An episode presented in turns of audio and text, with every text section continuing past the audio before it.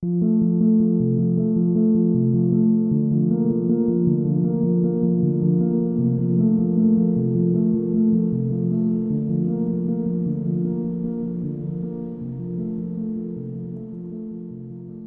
pessoal, sejam bem-vindos.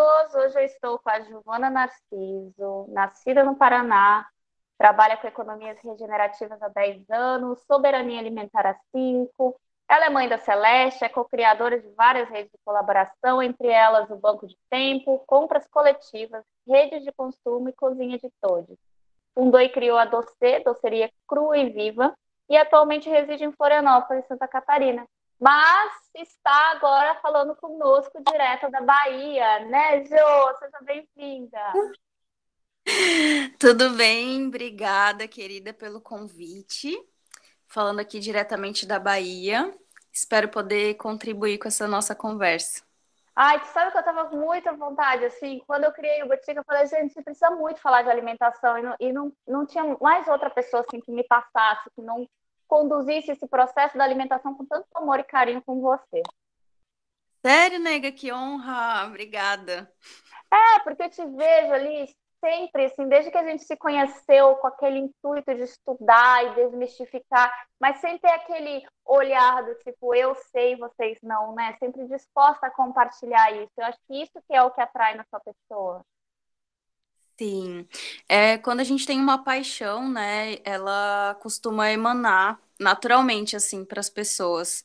E eu sou muito dessa questão da pedagogia da vivência, né? Então eu não tenho muito essa questão é, do ativismo pelo convencimento, essa alimentação aqui é a melhor, como assim, como assado.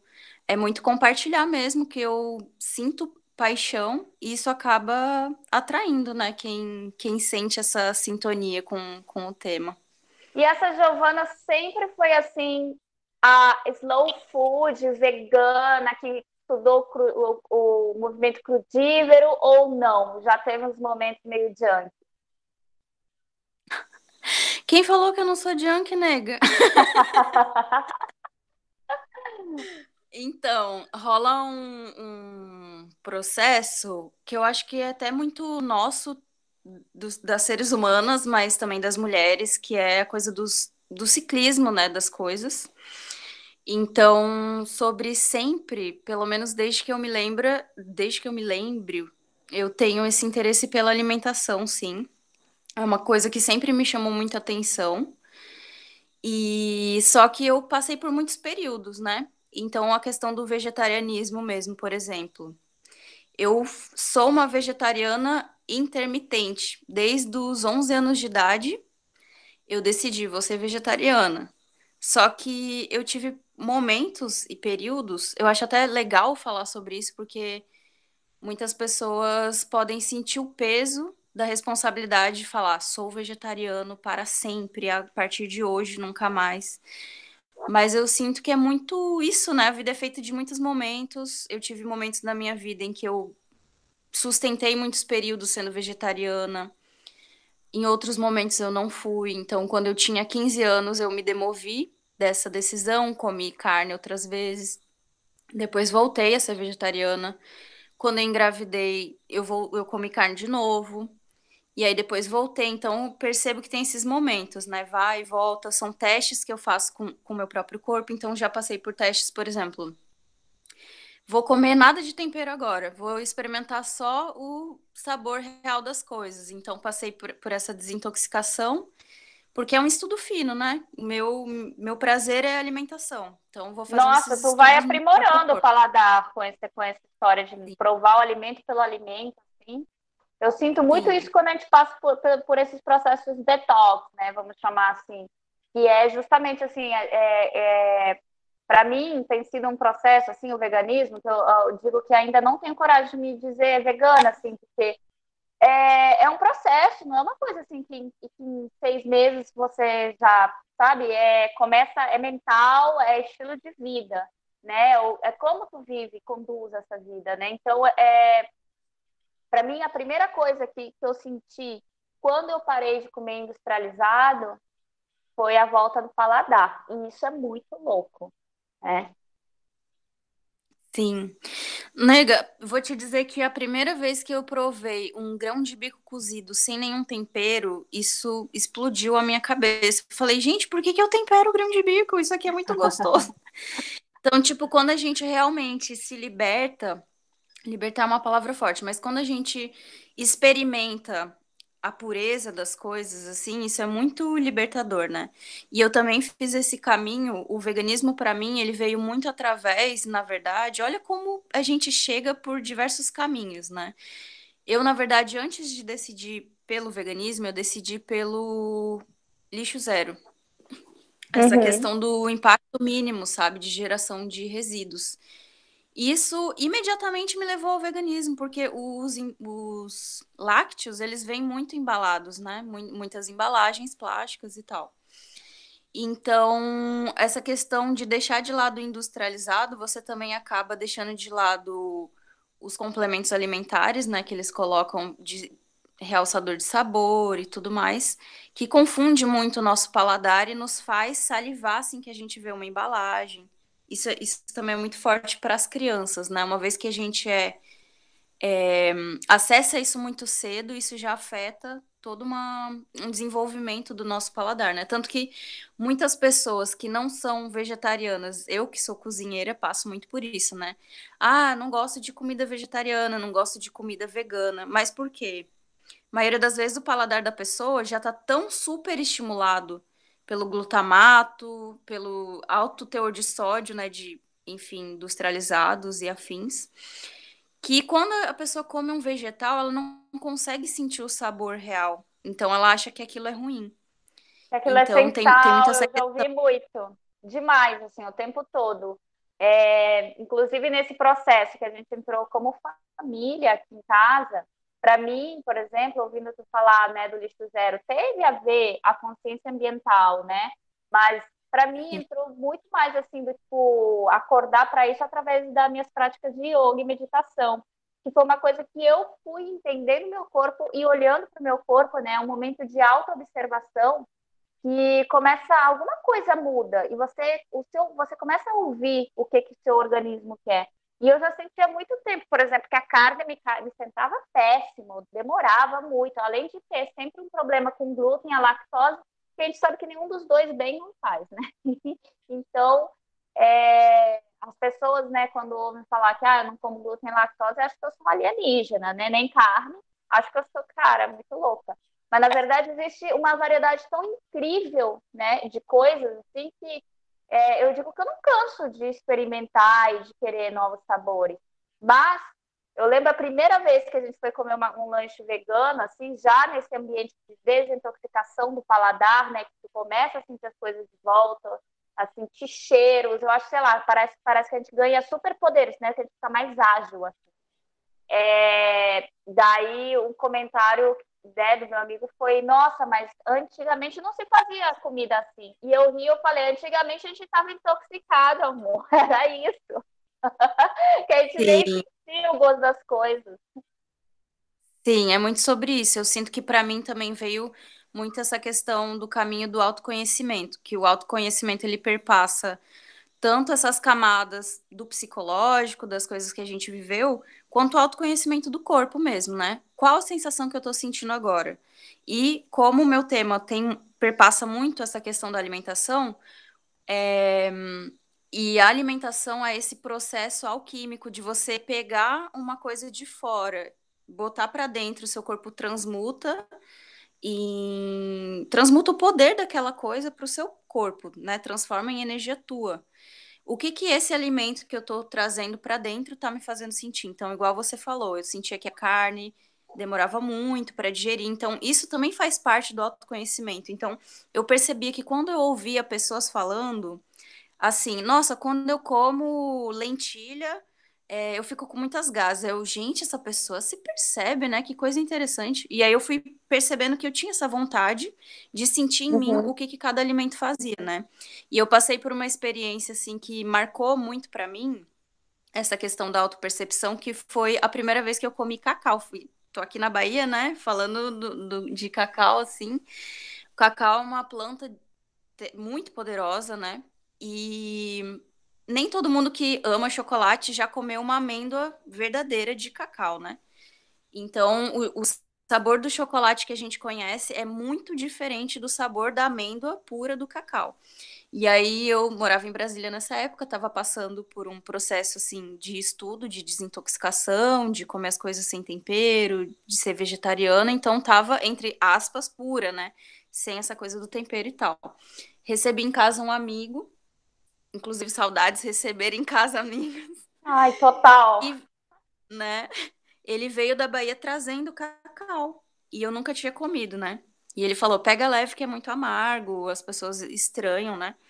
E aí eu descasquei a amêndoa fermentada, torrada, comi. E foi muito impactante. No momento que eu comi, eu já entendi que o chocolate que a gente come é uma grande mentira, é uma grande falácia. Eu falei, meu Deus, eh, nós fomos enganadas esse tempo todo. Isso que a gente come não é chocolate, não. Essa, essa foi a primeira percepção, né? Passado um tempo, eu comecei a sentir um calor, uma energia. Eu falei, amigo, vamos dar um passeio, porque eu tô sentindo dentro de mim. Então, eu senti o efeito, que, o poder do cacau no meu corpo. Não foi uma cerimônia de cacau nem nada. Foi, foram amêndoas de cacau que entraram num corpo que estavam. Esse organismo estava preparado para traduzir exatamente o poder do que estava acontecendo ali dentro do meu corpo, porque eu estava nesse processo de desintoxicação, né? Então, isso perpassa muito os nossos sentidos. Isso que você falou de ter superpoder é muito isso.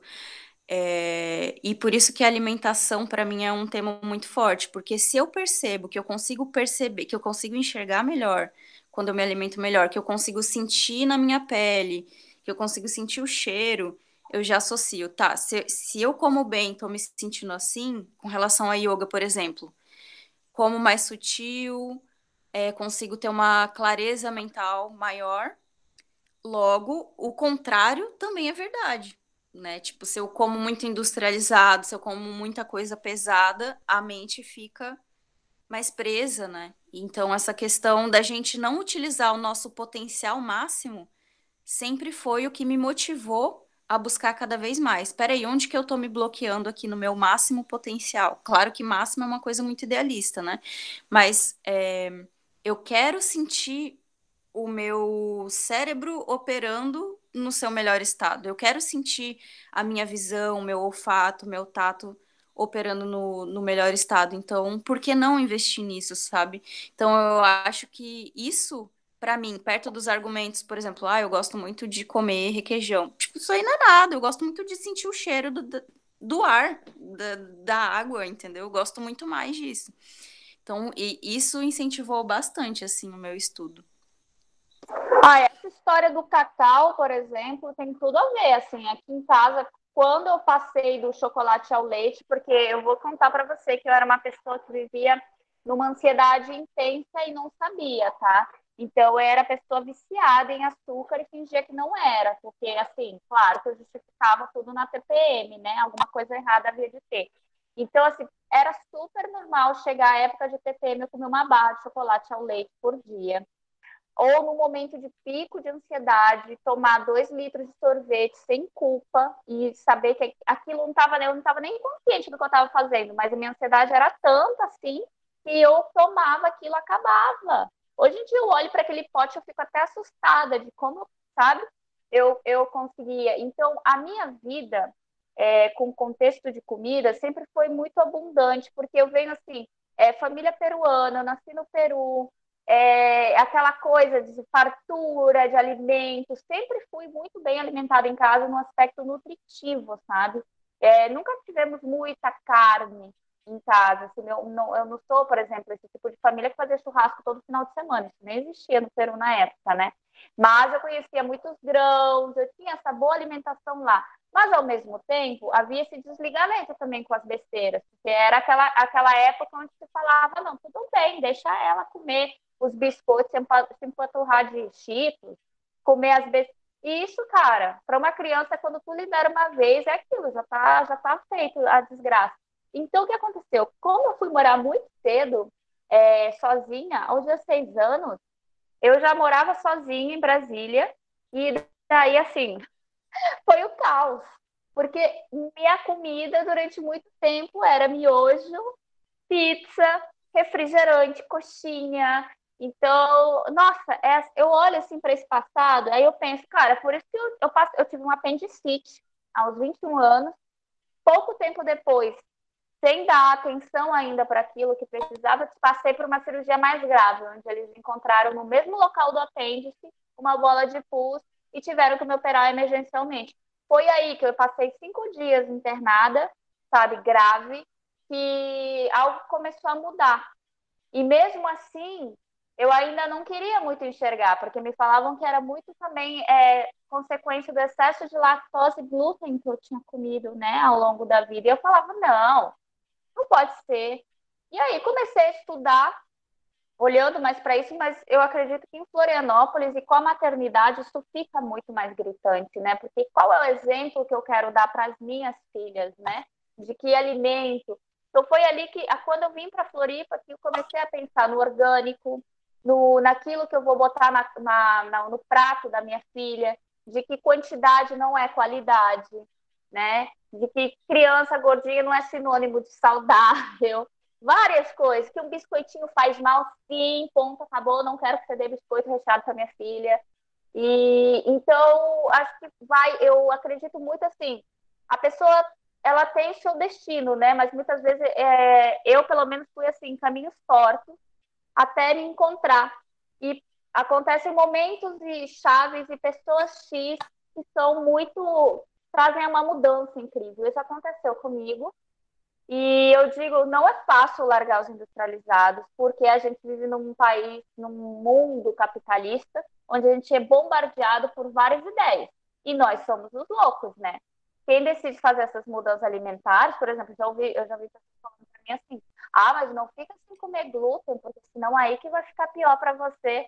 Aí eu sempre tenho que estar falando, gente, não é que fica pior, é que, na verdade, glúten faz mal para todo mundo. Tem uns que sentem mais, tem outros que sentem menos, mas o glúten, gente, é um piche no estômago do ser humano, ponto, acabou. Que vai grudar e vai causar desequilíbrio.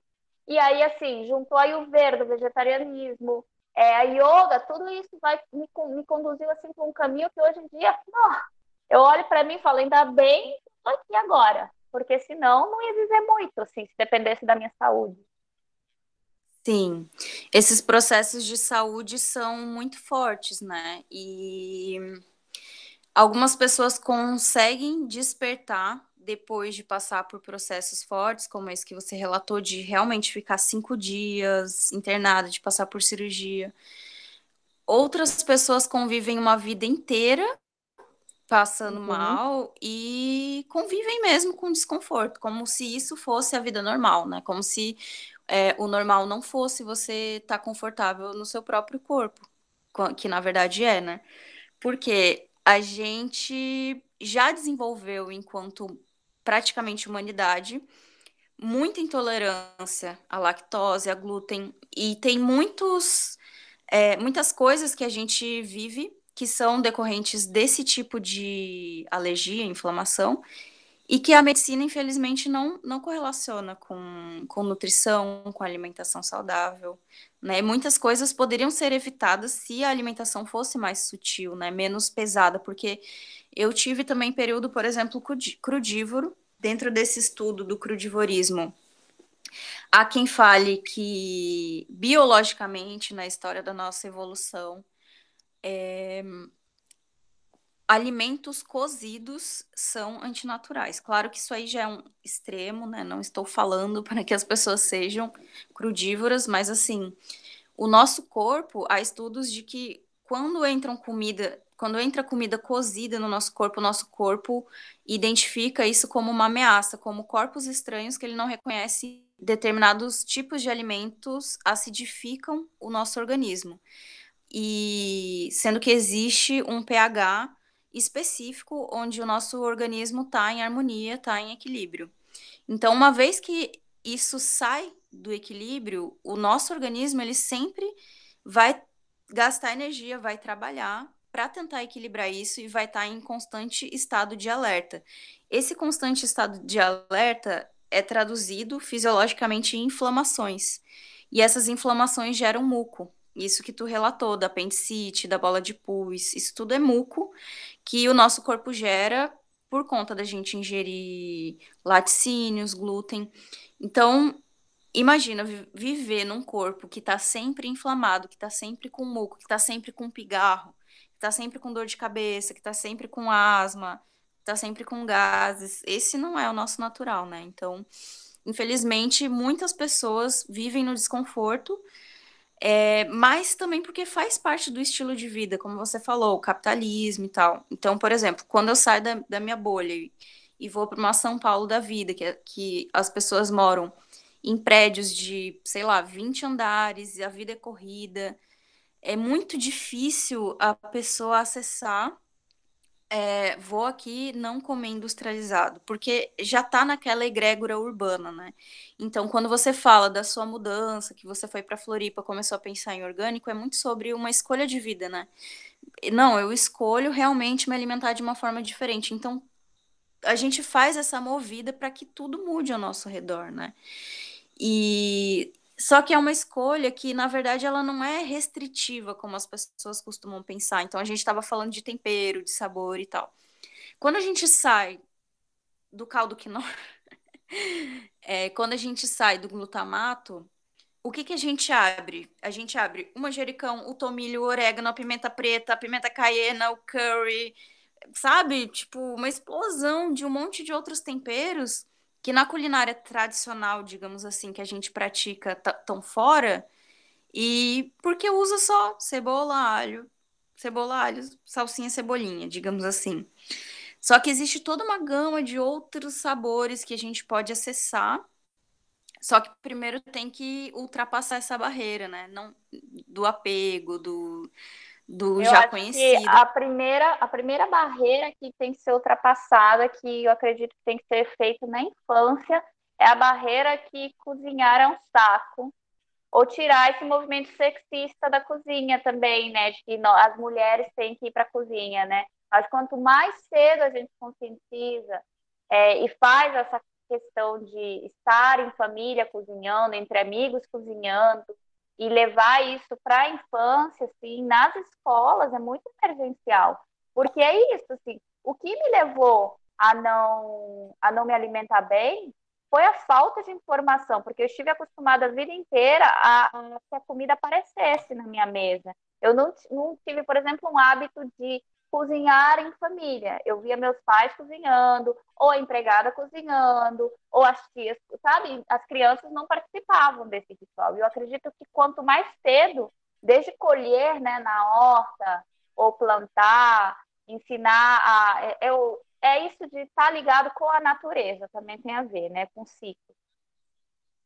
Sim, a alimentação está muito ligada com, com o afeto, né? Como você mesma falou, com relação à ansiedade e tudo mais, a gente leva muito para esse campo da alimentação é, tudo que está relacionado com o nosso afeto, né? Então, quando a gente consegue trazer esse afeto para a raiz, é, levando a criança para visitar uma horta, entender que o alface ele vem dali, que a alface vem dali, que é, foi plantada por aquela pessoa, é, e não saiu da gôndola do supermercado, por exemplo, né?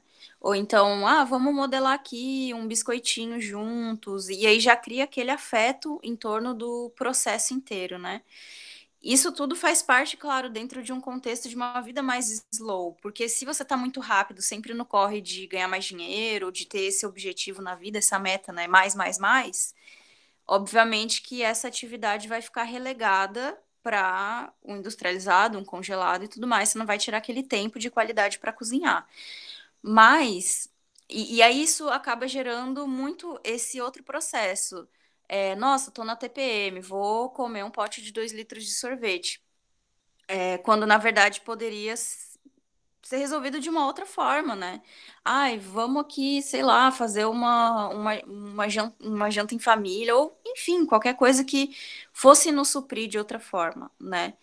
Mas quando a gente é, relaciona momentos de afeto em família com essa atividade que pode e deve ser muito prazerosa, que é se alimentar, que é relacionar a boa alimentação com a saúde, né? E com esse alto amor. Tipo, eu amo, eu amo meu corpo, eu me amo. Então, por que, que eu não vou querer o melhor para o meu corpo? A melhor comida, a comida orgânica, a comida que, que a minha amiga é, agricultora plantou. Isso também está muito relacionado ao alto amor, ao amor pelo próprio planeta Terra, né? Pelo, pela vontade da gente preservar, apoiar essas pessoas que são guardiãs, né? Desse, desses territórios. Então, eu associo muito a comida a tudo. tudo. Qualquer tema que a gente botar, eu penso, nossa, isso tem total a ver com, com alimentação. É, né? o nosso ciclo de vida ele tem a ver com aquilo que a gente come, né? É aquele, diga-me o que, que tu comes que eu te direi que é.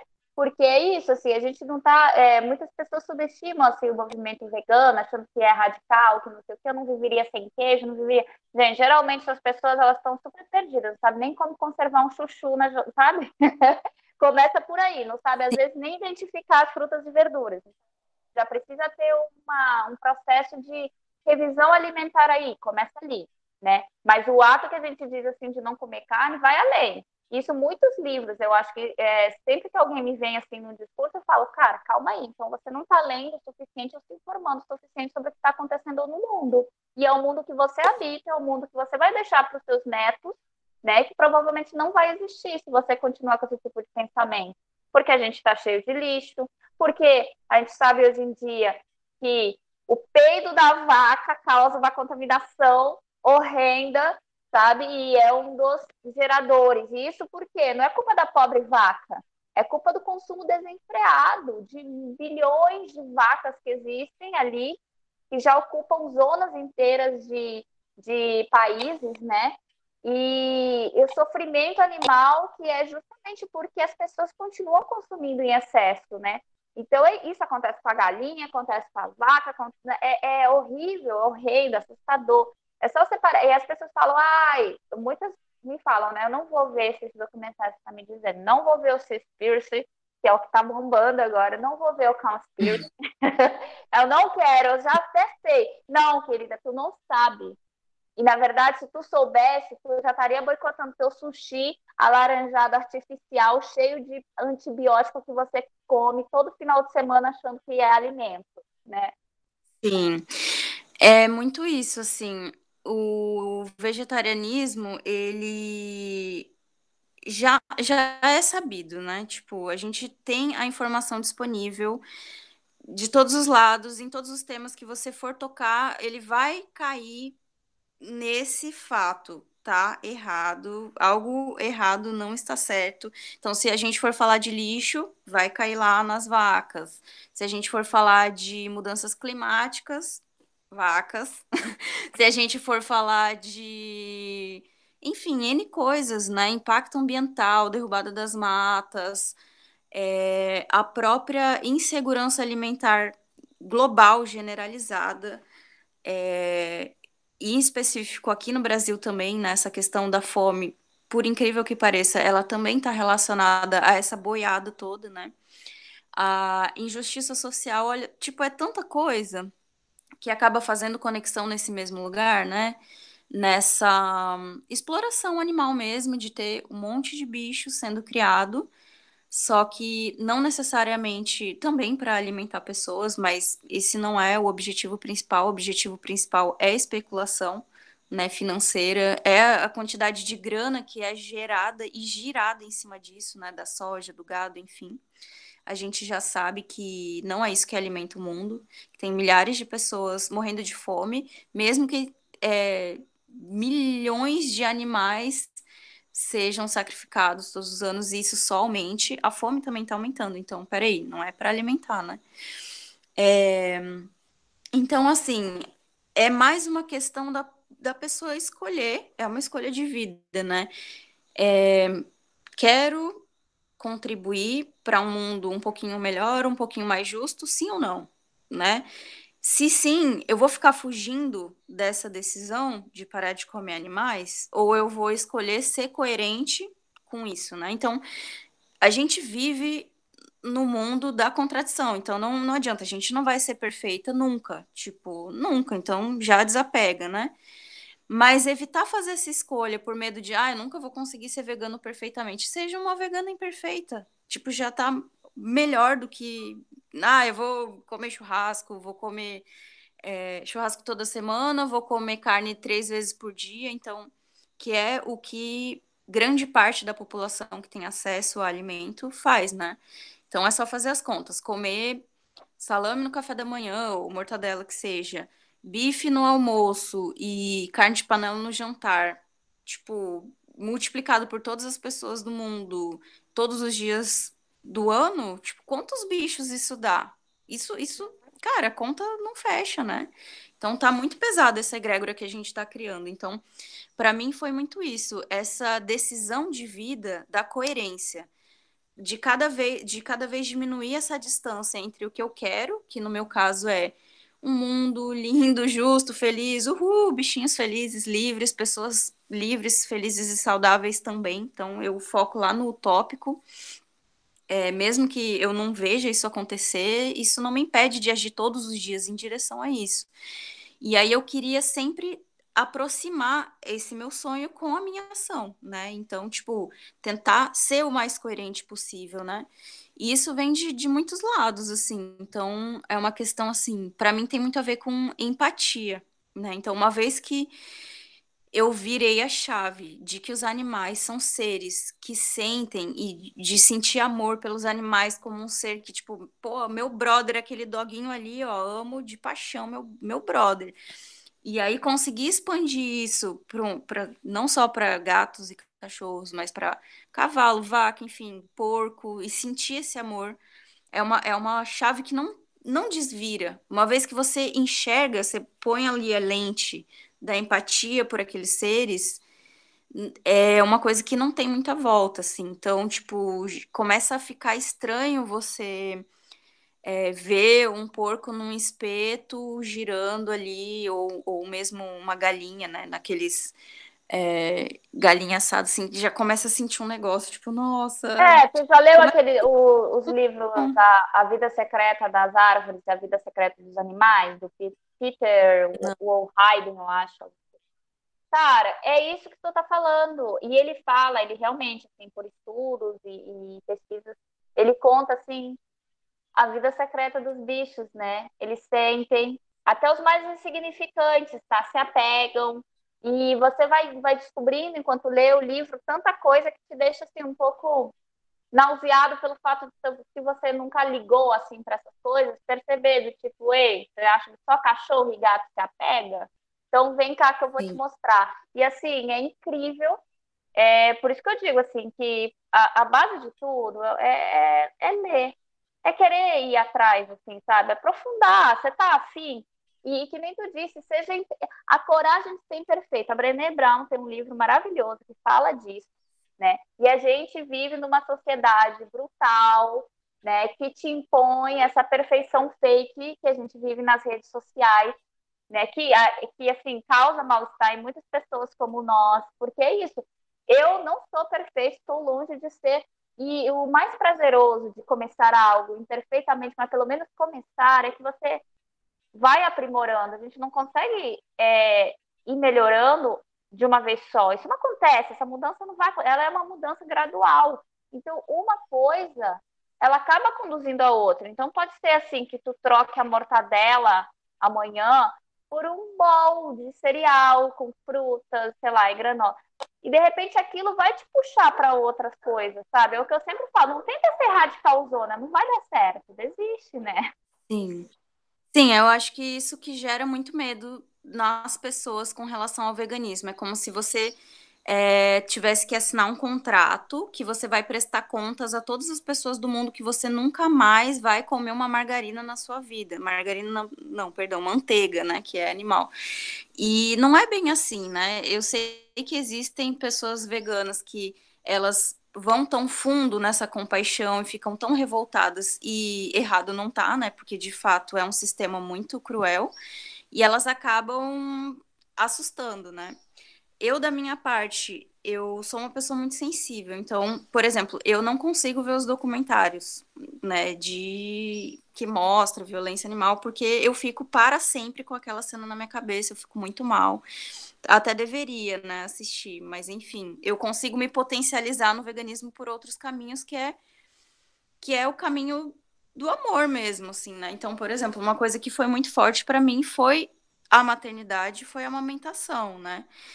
É, que foi, olha, até me arrepio, assim, porque a amamentação foi uma experiência muito, muito, muito forte para mim de afeto máximo e de sentir, óbvio, existe toda uma dificuldade, não é molezinha, não, né? Quem é mãe sabe que tem a parte desafiadora também. Mas a parte boa para mim era boa, mas era boa. Eu amei amamentar, eu amamentei até o último, até a última gota, assim. E até hoje em dia a gente tenta, mas não sai nada. Ai, mas, mas eu em... também sou desse time do amar amamentar, assim, porque é, para mim foi a experiência da última filha, né? Que eu realmente consegui me entregar e, e já estava ali, já não trilhando esse caminho. Olha só como foi, né? terceira, para poder chegar, mas eu passei e eu acolho essas mulheres que não conseguiram, que tiveram mastite, que tiveram não sei o quê. Eu passei por tudo isso. E para mim, quando chegou o momento da entrega, passou aquele momento da dor, o mamilo dilacerado e tudo mais, é, foi, tão, uhum. foi tão bom, era tão gostoso, era tão incrível, era tão empoderador que eu não que eu eu acho que eu sofri mais quando ela desmamou do que ela. Nossa, eu também, cara. Eu acessei esse lugar biológico da conexão com a cria. E como eu trabalho muito essa questão da empatia, é para mim é impossível não relacionar isso a todas as outras mamíferas do mundo, né? Nesse sentido de eu já não comia carne há muito tempo e tal. Mas com relação a, a laticínios, é tipo assim, poxa, como que eu posso ser uma mãe, entender toda essa conexão que eu tenho com a minha cria e explorar uma outra fêmea.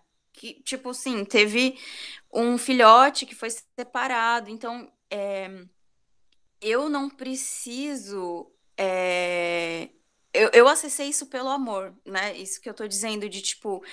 Ali dentro de um envolvimento amoroso, da, da minha conexão com a minha cria, eu consegui acessar, olha, laticínio não rola, porque eu consigo sentir esse amor, essa compaixão por, por todas essas outras fêmeas.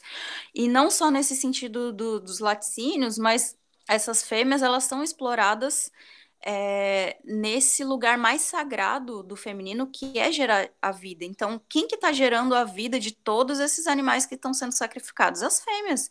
E eu sou mulher, pô. Então, tipo, eu não quero apoiar isso de forma nenhuma. Isso é um ativismo amoroso. Então, assim, eu nunca vou ser aquela pessoa que vai. Posso ter meus momentos, eu não vou garantir nada para ninguém. Eu ter uma raivinha de vez em quando, né? Tipo, ter uma discussão mais acalorada. Mas eu sou muito mais assim: olha, vem cá que eu vou te dar uma lasanha aqui top que nunca na sua vida você vai esquecer. Então eu consigo acolher a pessoa pelo paladar, pelo lado bom. Tipo, eu não vou falar não coma isso, não faça isso. Então, assim, eu gosto de ser esse canal é, onde a pessoa pode chegar através do afeto, porque eu sinto que isso atrai muito mais, né, do que já tentei, tipo, ser de outras formas, mas para mim funciona, para mim que é uma escolha de vida, né?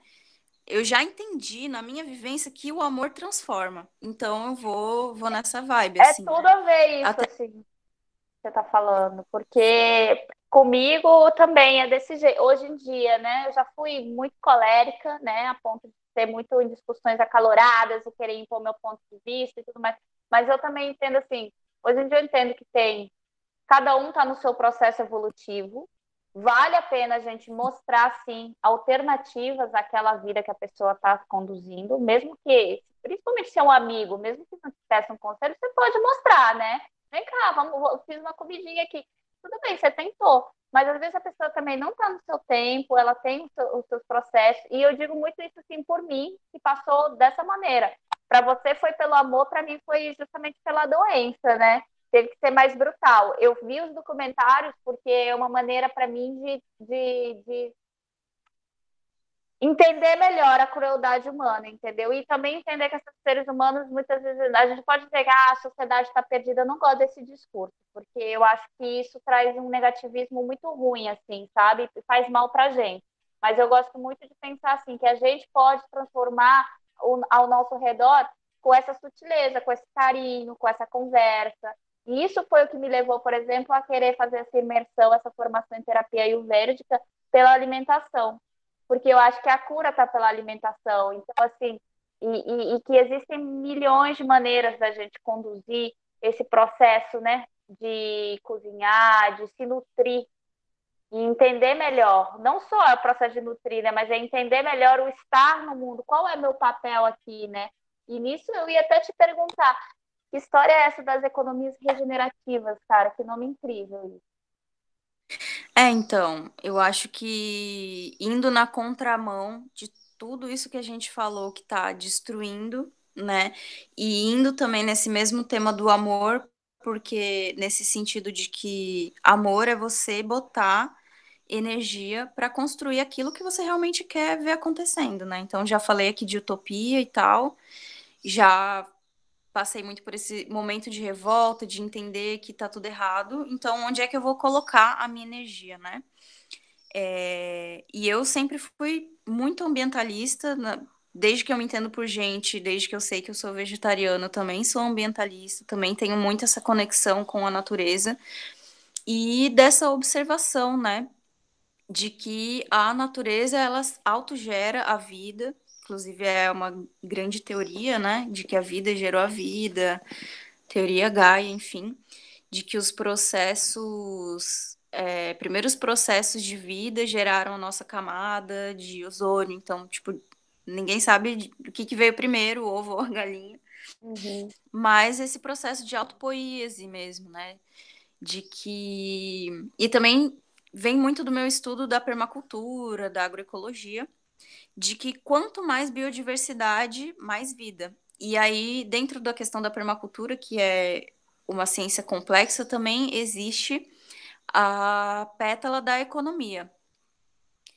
E economia regenerativa é entender meio que fora dessa caixa de única mão, né? Preciso de uma coisa, vou destruir a, nat a natureza inteira ao redor para fazer essa única coisa, que depois eu vou jogar fora e eu preciso do dinheiro, né? Então, tipo, como usar os recursos que já estão disponíveis, os recursos físicos, né, materiais e os imateriais, que são as nossas conexões, as pessoas que estão ao nosso redor, os talentos delas, né? E e essas nossas conexões todas para sanar as nossas necessidades. Então vem muito desse papo que já foi mencionado do minimalismo, do slow, né?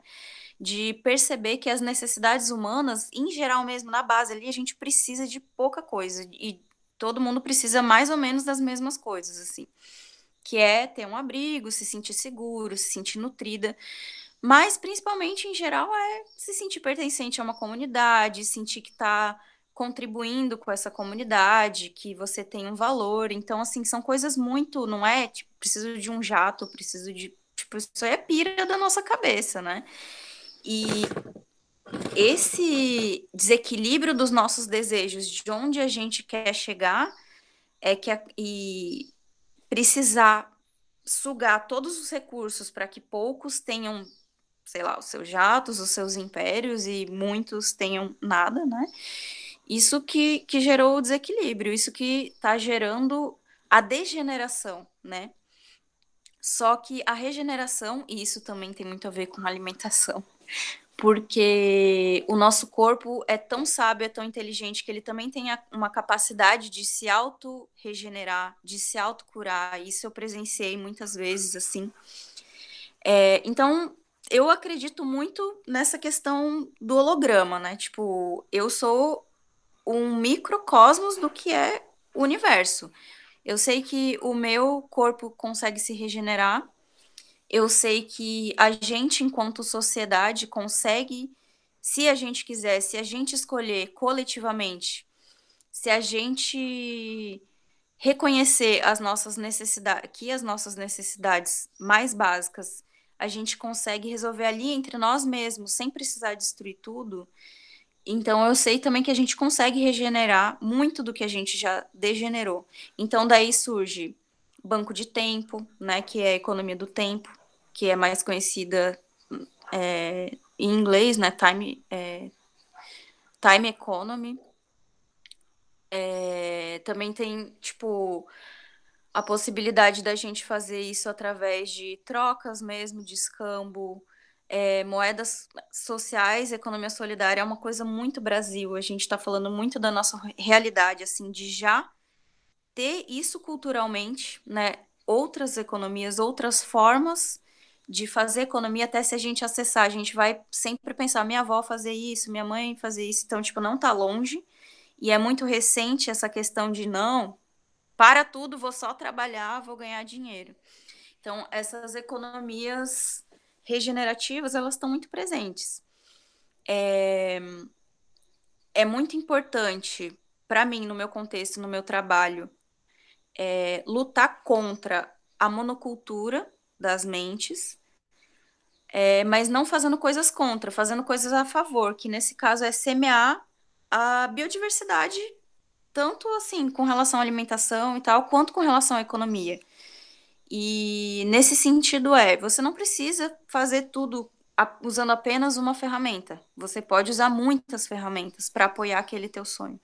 Só que não dá para fazer isso sozinha. Precisa de uma rede. Então eu acredito completamente no nosso, poten no nosso potencial, na nossa potência enquanto rede, enquanto comunidade. E, e isso é muito incrível, né, é, Clau? Porque a gente mora em Floripa e eu considero que em Floripa a gente já conseguiu prototipar muito disso, mas muito, no nível assim de quem vivencia uma experiência de banco de tempo, mais uma experiência de compra coletiva e de moeda social e de rede, de tudo isso que a gente já tem e vai para outro lugar, fica pensando, nossa, eu preciso disso aqui nesse outro lugar também, né?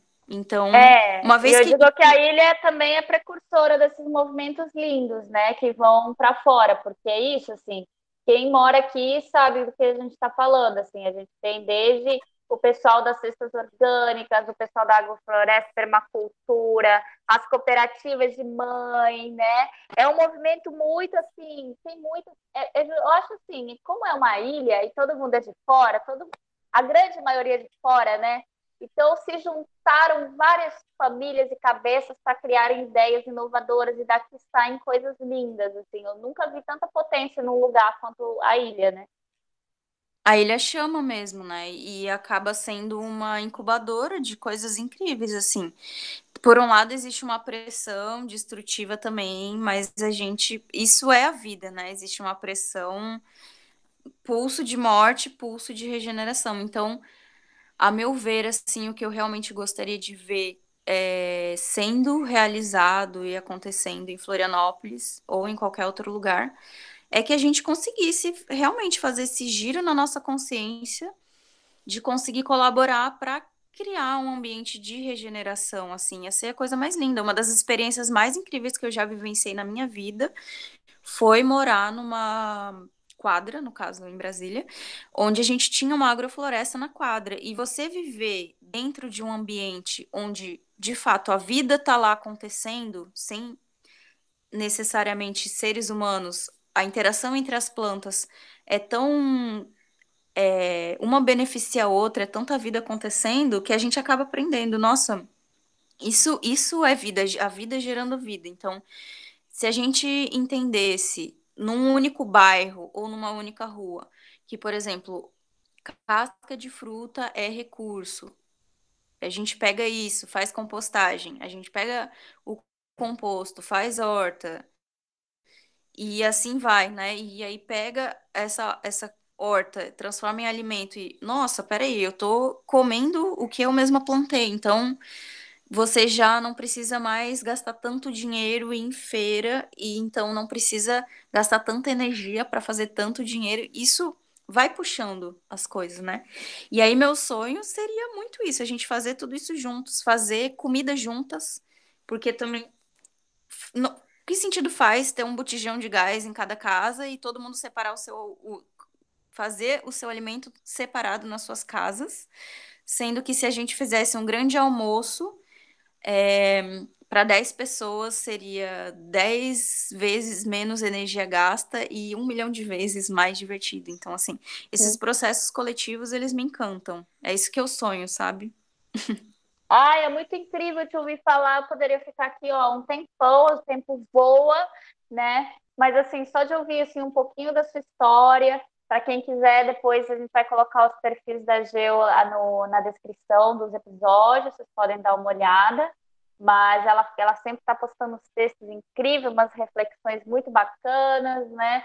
Postando coisas lindas que ela faz, que eu, gente, é uma arte que ela faz, esses bolos, esses doces, né? E eu Graças. só queria te agradecer, assim, por tanta coisa bacana aqui que a gente conversou hoje. Ai, te agradeço muito também. É muito bom sempre poder falar, poder te ouvir também. E para quem estiver ouvindo, também gostaria de dizer que eu tô super à disposição nessa vibe que eu falei, né, de estar tá pelo amor, expandido pelo amor. Então, quem tiver vontade, curiosidade, pode se aproximar, que eu tô disponível, né, para trazer mais informação, dicas e tudo mais. E vamos somar, então. Quem tiver esses mesmos propósitos e mesmos sonhos, estamos aí.